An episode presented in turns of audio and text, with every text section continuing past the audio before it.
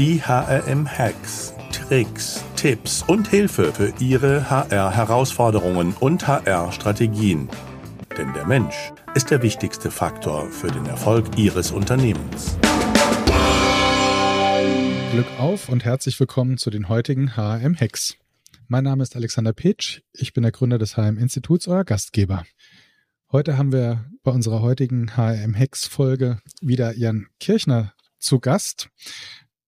Wer fleißig den HM Hex Podcast hört, weiß, wir haben zusammen schon Hex zum Aufbau einer erfolgreichen Talent Acquisition Organisation aufgenommen.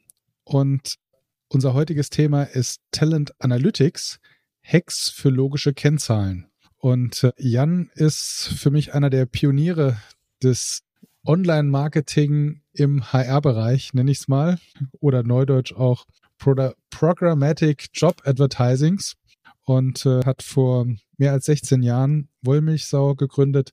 Zuerst als Agentur und äh, jetzt als Anbieter von Jobspreader, einer Programmatic Job Advertising Lösung. Jan, freue mich, dass du heute wieder bei uns bist. Moin, ich freue mich auch. Ja, Talent Analytics. Brauchst das? Leider ja. wir haben ja beim letzten Mal als wir eben über die erfolgreiche Talent Acquisition Organisation gesprochen haben, schon festgestellt, dass ähm, ich, wenn ich was erfolgreich machen will, das wie vorher verstehen muss und dass in dem Kontext Zahlen und Benchmarks eine ganz große Rolle spielen. Und damit sind wir dann schon voll im Thema Talent Analytics. Wenn ich verstehen will, wie das funktioniert, dann muss ich sowohl meine Anforderungen in Zahlen kippen können, als auch die Benchmarks drumherum verstehen und das Ganze dann eben in, eine, in ein Zahlenframework zu gießen. Und das sind dann eben die Talent Analytics. Ja, logische Kennzahlen. Wo, wo würdest du denn da anfangen? Wo, was, was muss man denn als erstes verstanden haben, um sagen zu können, nachher in der letzten Erleuchtungsstufe unserer Hacks bin ich Meister im Talent Analytics?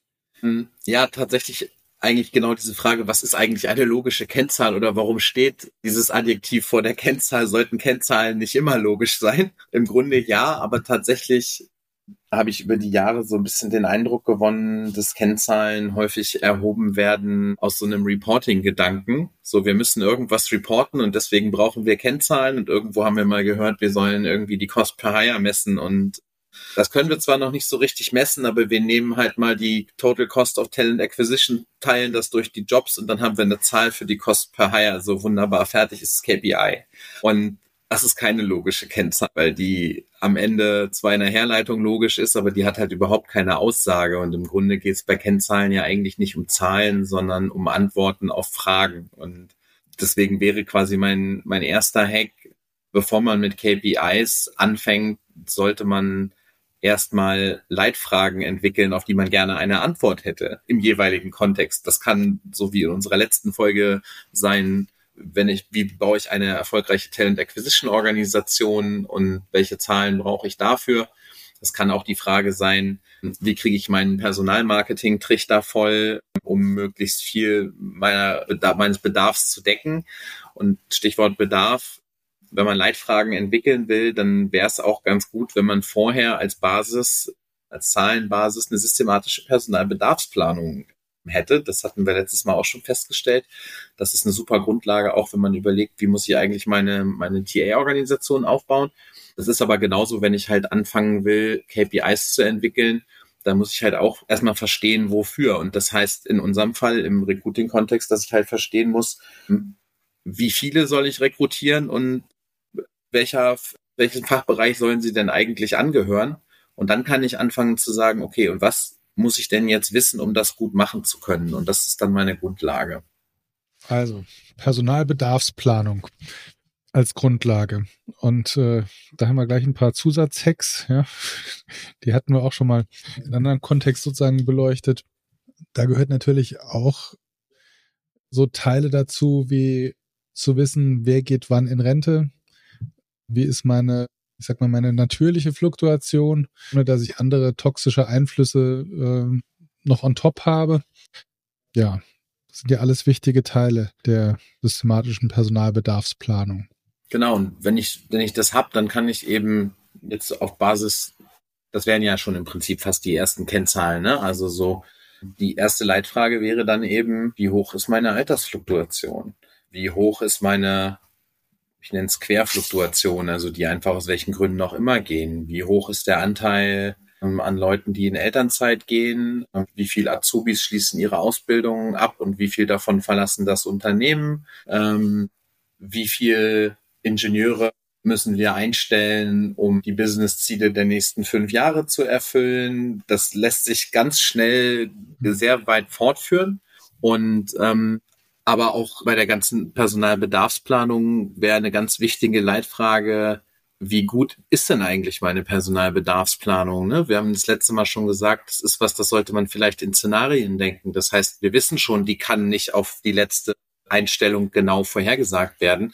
Das heißt, ich muss vielleicht auch erstmal als Leitfrage sagen, wie ist denn so der Zielkorridor dessen, was ich mache und äh, ab wann kann ich das eben mit der Organisation leisten, die ich habe. Ich habe auch durchaus schon von Fällen gehört, wo am Ende des Jahres doppelt so viele Leute eingestellt werden mussten, wie am Anfang des Jahres vorhergesagt waren. Da fragt man sich ja schon, ob das dann dasselbe Team auch leisten kann ohne Verstärkung. Und das, glaube ich, sind alles so, also logisches Denken kommt zuerst und dann auf eine logische Frage kommt halt dann irgendeine Kennzahl, die mir hilft, die, die Antwort zu greifen. So, das, das, dann kann ich mir so eine KPI-Liste aufstellen und ich glaube, das auch genau so aufzuschreiben wäre quasi dann auch so ein bisschen der Folgehack. Also erstmal diese Fragen aufzuschreiben und dann immer daneben, okay, welche KPI würde mir das denn beantworten? Und ähm, ja, wie tief muss ich rein? Ne? Also ich habe eingangs mich lustig gemacht über die Cost per Hire und ähm, die Cost per Hire für Ingenieure würde natürlich mehr aussagen und die für Lagerarbeiter und die für Inbound Sales als so die allgemeine Durchschnittskennzahl. Da bist du hinterher genauso schlau wie vorher. Und ich glaube, dass das müssen wir müssen erstmal Fragen denken und, und Fragen zulassen und auch nicht den Zwang haben, immer sofort ein KPI für alles hinschreiben zu können, sondern erstmal drüber nachdenken, das Problem verstehen und dann in Lösungen zu denken. Und dann hat man diese Frageliste und die Wunsch-KPIs und dann mache ich mir meistens eine dritte Spalte und sage, was wäre denn die Datenquelle, wo ich, wo ich dieses KPI halt herkriegen kann oder, oder die Zutaten, um die auszurechnen. Dann kann man auch ähm, noch ein bisschen, ein bisschen weitergehen und kann gucken, auch wenn ich die Datenquelle habe, komme ich an die Daten auch ran. Ja, also wenn ich zum Beispiel so Themen messen möchte wie Recruiting-Prozess, Durchlaufzeiten, dann weiß ich, dass viele der dazu notwendigen Daten in meinem Bewerbermanagementsystem drinstecken, weil das macht jedes Mal, wenn jemand auf den Knopf drückt und sagt speichern, macht das einen Zeitstempel. Was ich nicht weiß, ist, ob ich die da auch rauskriege oder ob der Anbieter dann einmal laut lacht und sagt, ja, das wollte noch nie jemand und das machen wir auch nicht. Und ne, wenn ich dann auf so einen komme, dann sage ich halt, ja, es wäre ein schönes KPI, aber das ist wahrscheinlich eher was für in drei Jahren. So, jetzt mache ich erstmal die anderen und dann kann ich mich halt so langsam vortasten. Ne? Und dann gucke ich halt, wie weit ich komme. Ab, ab wann ist für dich denn eine Cost per Hire eine reelle KPI runtergebrochen auf die einzelne Stelle, auf die einzelne Jobfunktion? Ähm, ab dann, wenn es eine vernünftige Frage dazu gibt, auf, auf, die, auf die sie die Antwort ist. Das heißt, wenn die, wenn es eine Frage ist, wie teuer ist die Einstellung eines Ingenieurs und selbst auf diese Frage wüsste ich noch nicht ganz genau, warum ich das wissen sollen wollte. Also ich mag Kennzahlen, die mir Orientierungshilfe geben in einem Veränderungsprozess und die Cost per Hire oder auch vielleicht die Time to Hire, hm, also pauschal sowieso, aber auch jetzt runtergebrochen, sind Kennzahlen, die eigentlich nur in dem überjährigen Vergleich überhaupt eine Aussage entfalten. Und selbst nehmen wir mal jetzt die Cost per Hire, jetzt wissen wir irgendwie, die Einstellung eines Ingenieurs kostet uns 2022 5.800 Euro und 2023 kostet sie uns 6.200 Euro. Warum ist das jetzt so? Sind wir schlechter geworden im Recruiting? Ist das Marktangebot schlechter? Haben wir einfach schle also haben wir schlechter rekrutiert? Ist das einfach allgemeine Teuerungsrate, Inflation, die ja gerade ein Thema ist? Also das sind ja die spannenden Fragen, die Fragen nach den Ursachen. Das heißt, ich glaube, für mich ist eine, eine Kennzahl immer dann gut, wenn es davor eine Frage gibt, die versucht, eine Ursache zu erforschen und eine Richtung zu erkunden, in die sie sich entwickeln muss. Das ist so das, was ich versuche, wenn ich selber mit Kennzahlen arbeite, an Anforderungen an die Kennzahl selbst zu stellen. Und sozusagen die Kennzahlen selbst neben der Frage kann man wahrscheinlich auch nochmal clustern in verschiedene Kennzahlenbereiche oder ja, also die Klassiker und die machen aus meiner Sicht schon auch, auch Sinn als Bereiche. Das ist schon einmal die, die Kostenkennzahlen, ähm, eben dann verbunden mit einer gewissen Richtung. Also grundsätzlich ist es ja schon interessant zu erfahren, wenn die Frage halt nicht heißt, ähm, wie teuer ist die Einstellung eines Ingenieurs, sondern wenn die Frage aus der Geschäftsführung Perspektive ist, wie viel Geld müssen wir ausgeben, um unseren Personalbedarf äh, qualitativ und zeitnah zu decken. Mhm. Dann habe ich halt eine Frage, wo Kosten-KPIs Sinn machen und wo ich dann eben in einem überjährigen Vergleich gucken kann und dann sagen kann, ja, okay, ne, wir haben sowieso jetzt eine Inflation und wir konnten auch schon sehen, dass aufgrund der Marktentwicklung die beispielsweise Personalmarketingkosten ohnehin gestiegen sind. Dann kann ich ja auch schon in einem Budgetprozess fürs nächste Jahr vielleicht einfach schon mal mit einplanen, dass ich da halt eine gewisse Kostensteigerung habe. Und ähm, auch wenn ich merke, ich habe irgendwo Ausreißer bei Kosten, die dann als Indikator zu nehmen dafür, dass ich vielleicht irgendwo in meinem, meinem Prozess ein Problem habe oder vielleicht äh, habe ich eben auch einfach zu wenig Leute, die irgendwas machen und deswegen dauert es länger oder so. Ne? Das, äh, was Zeitkennzahlen, äh, die sagen ja Vielleicht viel über... Zu den, zu den mhm. Kostenkennzahlen. Also, du gesagt hast, naja, also mir fehlt ein bisschen der, wie soll ich das sagen, der Gestalteranspruch, ja. Weil genauso mhm. kann es ja sein, wenn du weißt, okay, wenn die Fragestellung ist, wie viel Geld brauchen wir, um unsere Organisation im Rahmen unserer Ziele personell auszubauen, mhm. äh, kann es ja auch trotzdem dazu kommen, dass man sagt, sagt oder sagen muss, ja, wir haben aber die Ressourcen nicht, ja. Und, Völlig okay. Und dann zu sagen, naja, wir wissen jetzt, wenn wir so mal weitermachen wie bisher, dann werden wir das im Recruiting nicht erreichen. Das heißt, das wäre dann die logische Überlegung zu sagen, naja, so weitermachen wie bisher ist halt dann keine Option. Ja, Beispiel mhm. Stellenanzeigen überschalten und dort die Teuerungsrate mitnehmen, sondern dann zu sagen, okay, wir müssen andere Wege gehen, wir müssen andere Bereiche angehen. Ja, ich denke, dass, also im Grunde wird das ja über die, die Kostenkennzahlen zumindest in Teilen abgedeckt, wenn wir quasi jetzt an die, wir nennen das immer Channel Effectiveness, also sprich, wo kriege ich für mein Personalmarketing-Budget wie viele Bewerbungen, also wo hole ich das meiste raus und da, wir haben jetzt zum Beispiel auch so ein bisschen den, den Wechsel hin von Laufzeitanzeigen zum Thema Performance Marketing das ist ja im Endeffekt genau aus diesem Grund. Die Firmen haben ein zumindest teilweise begrenztes äh, Personalmarketingbudget, können das eben, viele können es eben nicht beliebig an die Marktanforderungen anpassen und müssen dann halt gucken, wo kriege ich fürs gleiche Invest am meisten raus. Und dann bin ich halt über eine Kostenbetrachtung wie Cost per Application auf einer Kanalbasis im Vergleich dann schon in der Lage zu gucken und kann da halt ein bisschen nachjustieren bis zu einem bestimmten Punkt.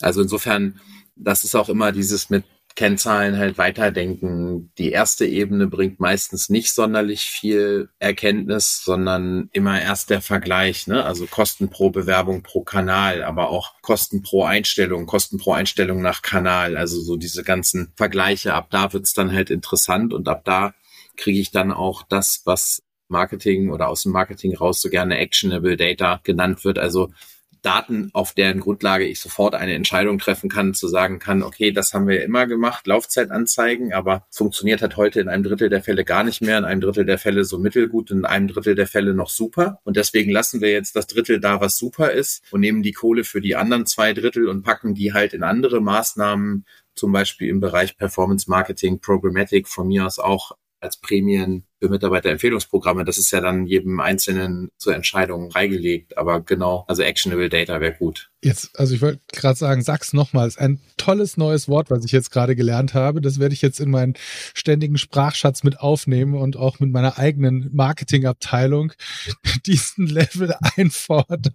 Naja, also ich, ich mag das, ich mag generell eigentlich nicht so gerne das Marketing Englisch. Also ich habe da noch kein, keine deutsche Zwei-Wort-Kombi für, aber Actionable Data ist im Prinzip einfach, sind einfach Daten, die denjenigen, der damit arbeitet, halt dazu befähigen, Dinge zu verstehen und, und Entscheidungen zu treffen. Und das sollte halt generell der, der Anspruch sein. Auch wenn wir jetzt das, das Thema, wir haben gesagt, okay, jetzt haben wir Kostenkennzahlen, wenn wir jetzt halt uns weiter bewegen und, und gucken uns Zeitkennzahlen an, ja, dann hast du als erstes immer irgendwie Time to Hire, Time to Fill, dann geht's in die Diskussion, was ist das überhaupt, was im Einzelfall egal ist. Das können im Prinzip einzelne Organisationen ruhig unterschiedlich messen. Wichtig ist ja nur, dass die innerhalb der Organisation irgendwie erstmal verstehen, was das ist, was sie da messen und womit sie das dann vergleichen. Spannender ist doch eigentlich wieder die Frage, um es eben auch actionable zu kriegen, warum ist unsere Time to Hire in einem bestimmten Bereich so lange, wie sie ist?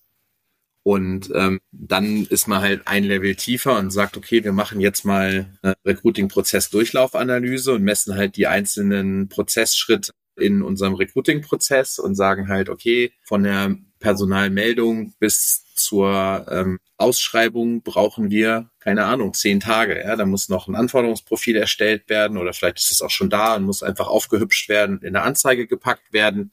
Jemand muss dann diese Anzeige, die in Word geschrieben wurde, in ein ATS einpflegen und die erstmal auf der Karriereseite schalten. Ein, ein anderer muss die dann nehmen und muss die irgendwie eben, egal in welchem Mix, aber irgendwo in der Welt bekannt machen. Und dann müssen wir erstmal warten. Eine Reichweite ist halt eben auch ein Thema, was erstmal aufgebaut werden muss. Dann kommen irgendwann Bewerbungen rein.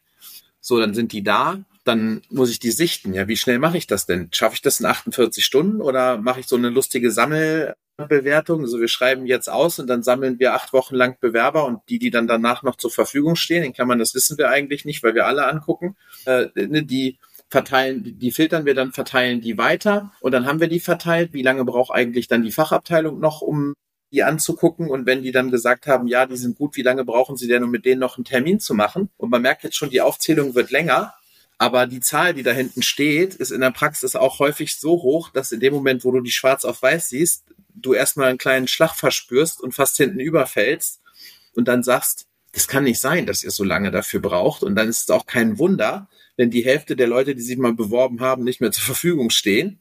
Und ähm, da hast du sofort actionable Data, weil du sagen kannst, hey, wenn wir im Schnitt äh, drei Wochen brauchen, bis der Fachbereich sich entscheidet, ob er den Kandidaten sehen will, ja, nein, und dann einen Termin mit dem zu machen, dann kann das Recruiting vorne sich abmühen bis zum geht nicht mehr. Dann ist da die Bruchstelle und dann muss man vielleicht auch da erstmal ansetzen und sagen, Leute, wir müssen mit euch mal über Service Level Agreements reden, weil das geht so nicht. Der Markt hat nicht so viel Angebot, dass ihr so verschwenderisch damit umgehen könnt. Ihr müsst das halt machen. Und ich habe bestes Verständnis dafür, dass ein Hiring Manager natürlich einen vollen Terminkalender hat, aber da müssen wir an den Prozess ran und, und müssen den Prozess anpassen auf die Marktsituation. Und das ist wieder dieses actionable Data, wo man halt sagen muss, auf der zweiten, dritten Ebene, da liegen wirklich die, die Gold Nuggets versteckt und da kann man dann teilweise auch mit wirklich relativ kleinen Prozessanpassungen richtig was reißen. Mhm. Also zum Beispiel eine Erkenntnis ähm, aus, aus der Arbeit mit Kunden ist, dass die, die in Engpassumfeldern erfolgreich sind, sind die, die schnell sind. Das sind die, ja, das sind die, die dir wirklich sagen, ich kann jetzt hier garantieren für meine 800 Positionen, dass die innerhalb von 48 Stunden eine Antwort kriegen. Ja. So, ja, ne? Und da haben wir auch einige Podcasts schon zu gemacht und ja, zu Recruiting und Speed ist da in den meisten guten Podcasts, die wir gemacht haben, ein absolut Key-Faktor und äh, da könnt ihr auch solche Hacks hören wie feste Zeitfenster in den Hiring Abteilung sozusagen zu blockieren, genau. dass ich im Recruiting ohne Rückfragen direkt die Termine einbuchen und einlegen kann, weil ich weiß, in den Zeitfenstern sind immer frei gehalten dafür.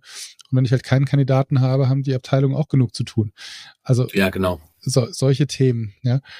Und auch Entscheidungsprozesse nachher schnell zu fällen. Ja? Und den Kandidaten auch natürlich im, im Klaren zu lassen, was ist, was sind die nächsten Prozessschritte, wie lang dauern die? auch solche Sachen überhaupt, wenn ich die, wenn ich, wenn ich das nicht weiß, kann ich dem Kandidaten ja auch nicht sagen, auf was musst du dich einstellen. Und das ist bei den Kandidatenbefragungen auch immer eines der absoluten, äh, ja, will ich den Job haben oder nicht, hängt oft davon ab, auch äh, wie transparent ist der Prozess. Ja, absolut. Also das ist ja im Prinzip dieses ganze Thema Erwartungsmanagement und auch das setzt aber voraus, dass ich das erstmal beantworten kann. Also und das ist halt gerade bei größeren Organisationen total spannend, weil du meistens auf die Frage, wie lange braucht ihr denn?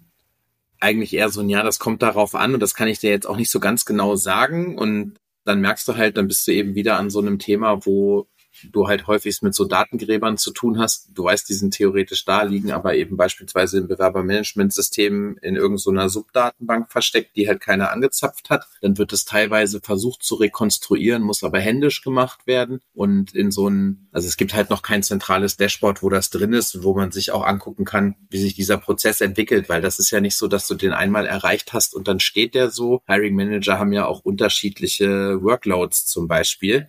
Und dann wird halt mal sowas wie ein freigehaltener Termin, sofern es den überhaupt gibt, was ja bei den meisten nicht der Fall ist, dann wird er halt geblockt. Na, und ich glaube, worum es halt ganz oft eben erstmal geht, ist halt wirklich auch Transparenz zu schaffen und nicht immer alles sofort zu werten. Also ich empfinde Zahlen persönlich auch nicht als Bedrohung, sage ich mal, oder habe Angst davor, dass das sofort dazu führt, dass irgendwer sagt, oh, das ist aber schlecht, sondern das hilft mir erstmal zu verstehen, wie ist es denn überhaupt so? Und dann kann ich ja danach gucken, ist das, warum ist das so? Wieso brauchen wir denn so lange? Ich kann ja auch niemandem vorwerfen, wenn er sich an einen existierenden Prozess hält. Und es ist halt ein Prozess, der ist eben überaltert und muss angepasst werden. Das kann ich ja nicht den Leuten vorwerfen, die in dem Prozess stecken. Da muss ich halt an den Prozess ran. Und das ist ja auch voll okay.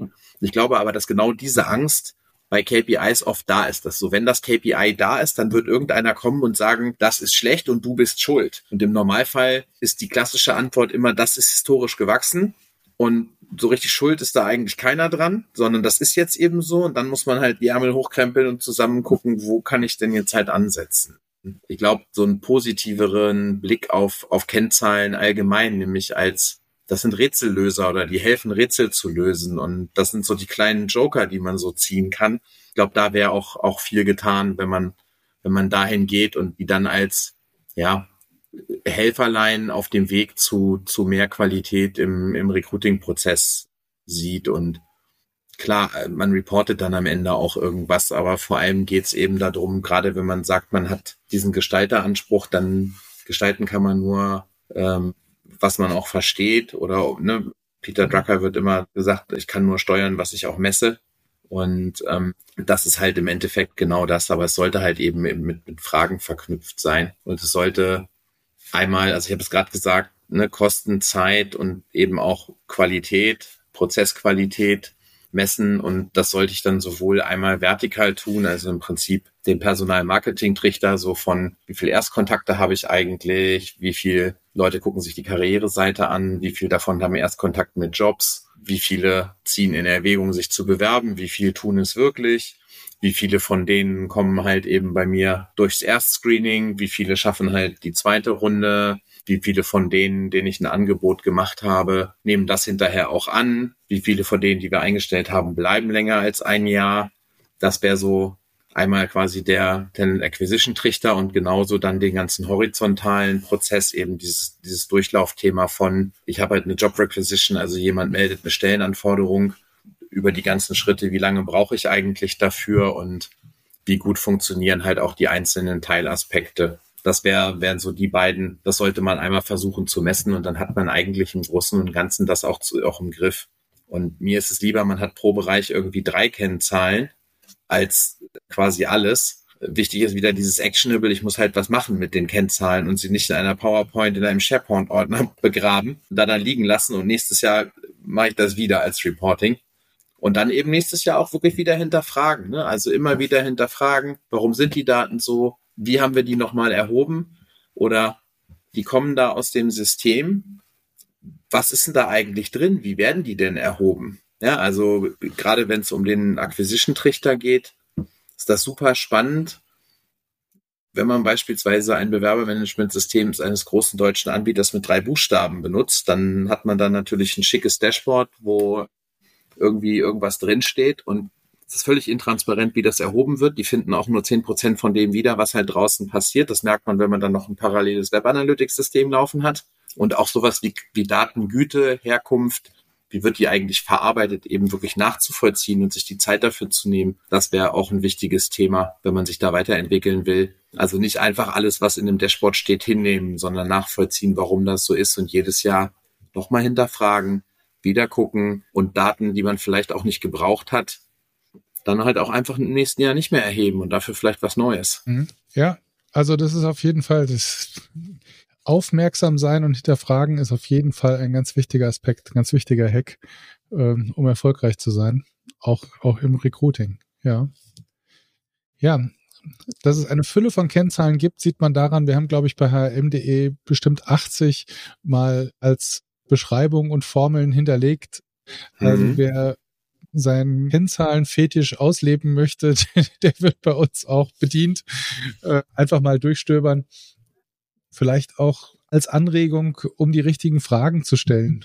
Das, das ist auf jeden Fall immer immer lohnenswert. Also grundsätzlich sich auch einfach mal anzugucken, was gibt es da, dann zu überlegen, ne, was, was könnte ich für mich brauchen. Und was mich freut, wenn du sagst 80, da sind vielleicht auch welche dabei, die nicht so die üblichen, diese acht KPIs musst du messen, Listicles haben. Und es gibt sehr schöne KPIs. Hm, meine beiden Lieblinge sind aktuell ähm, einmal äh, die Treffgenauigkeitsquote meiner Personalbedarfsplanung. Also im Jahresrückblick, wie gut habe ich vorhergesagt, wie viel es am Ende wird. Und das zweite ist die Cost of Vacancy. Wie, wie viel kostet eine nicht besetzte Stelle? Die ist auch nicht immer einfach zu beantworten, aber die hat unheimlich großes Verbesserungspotenzial. Also sei es, dass sie halt Budget frei machen kann, aber sie hilft eben insgesamt auch Priorisierungen herbeizuführen und sie erleichtert Entscheidungen hin zu, hey, wir probieren mal was Neues. Ja, also das, aber das sind so zwei Kennzahl Zahlen. kannst du doch auch nur sinnvoll nutzen, sozusagen die Cost of Vacancy, wenn du sie runterbrichst auf die einzelne Position, weil das ist eine Positionskennzahl, klar. Also keine, die kannst du ja auch nicht übergeordnet bestimmen, aber das macht sie ja so schön. Und klar ist das irgendwie einfacher, wenn du mit einem Vertriebler oder so zu tun hast, wo du sagst, ach naja, dann nehmen wir den Durchschnittsumsatz im Monat und dann haben wir das ziemlich genau.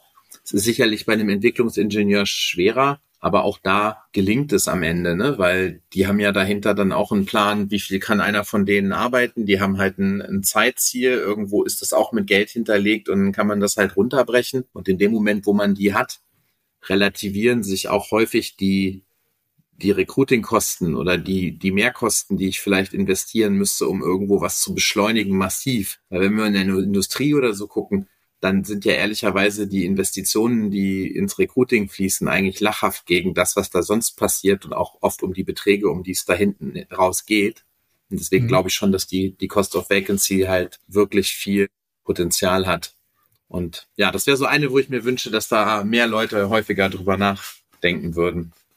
Ja, total spannend, Jan. Also äh, ich glaube, da ist viel wie soll ich sagen, viel Power für Argumentation. Ja? Und äh, wir hatten in unserem anderen Podcast auch darüber gesprochen, dass ja so viel Online-Marketing ins Recruiting reinschwappt.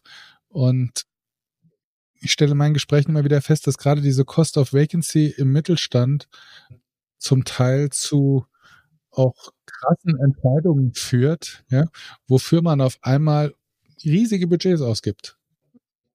Also von da, auch da sollte man das Know-how der Recruiting-Abteilung vielleicht einbeziehen, ja, bevor man dann ja der ein oder anderen vermeintlich erfolgreichen Marketing-Agentur ja unbedingt. Also ja auch wieder hinterf hinterfragen, ne? Also auch bei den kauft. Ja.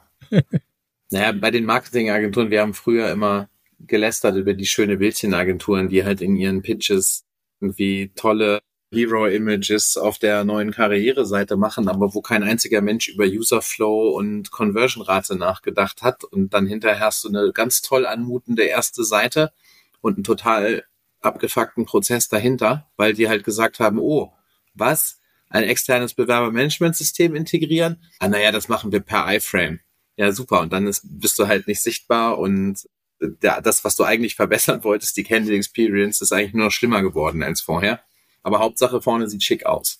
Ja, ich glaube, was früher die, wie du es genannt hast, schöne Bildchenagenturen sind, sind im Moment die Agenturen, die sonst ich mach dich erfolgreich verkauft haben, ja, und jetzt festgestellt haben, da ist viel Kohle im Recruiting-Bereich möglich und die dir jetzt sagen, ja, kein Problem, gib mir die Kohle, ich mache dich erfolgreich. Ja, ja aber die finde ich ja schon fast witzig. Also, weil wenn du, ganz ehrlich, wenn du auf die reinfällst, dann bist du ja auch wirklich selber schuld. Das, das sind ja so diese Chaka-Typen, die Recruiting ist ein Mindset-Problem. Und ja, wir haben auch über Mindset geredet, aber nicht in dem Sinne, wenn du es nur willst, dann kauft er auch, auch wenn es das Sockenabo ist, was du halt am Telefon anbietest. Ich glaube, also klar muss man sich vor denen hüten, Aber ich glaube, dass genau das eben auch zeigt, dass, dass jetzt halt große Chancen da sind und dass wer sie nutzt und Kennzahlen erheben gehört eben dazu, sie dann auch nutzen kann. Und wer auf Kennzahlen guckt, fällt auf solche Typen auch nicht rein. Ja. Und dann könnt ihr auch noch besser Business-Treiber im Recruiting und in eurer Organisation werden oder sein. Absolut. Jan, hat mir Spaß gemacht wieder mit dir.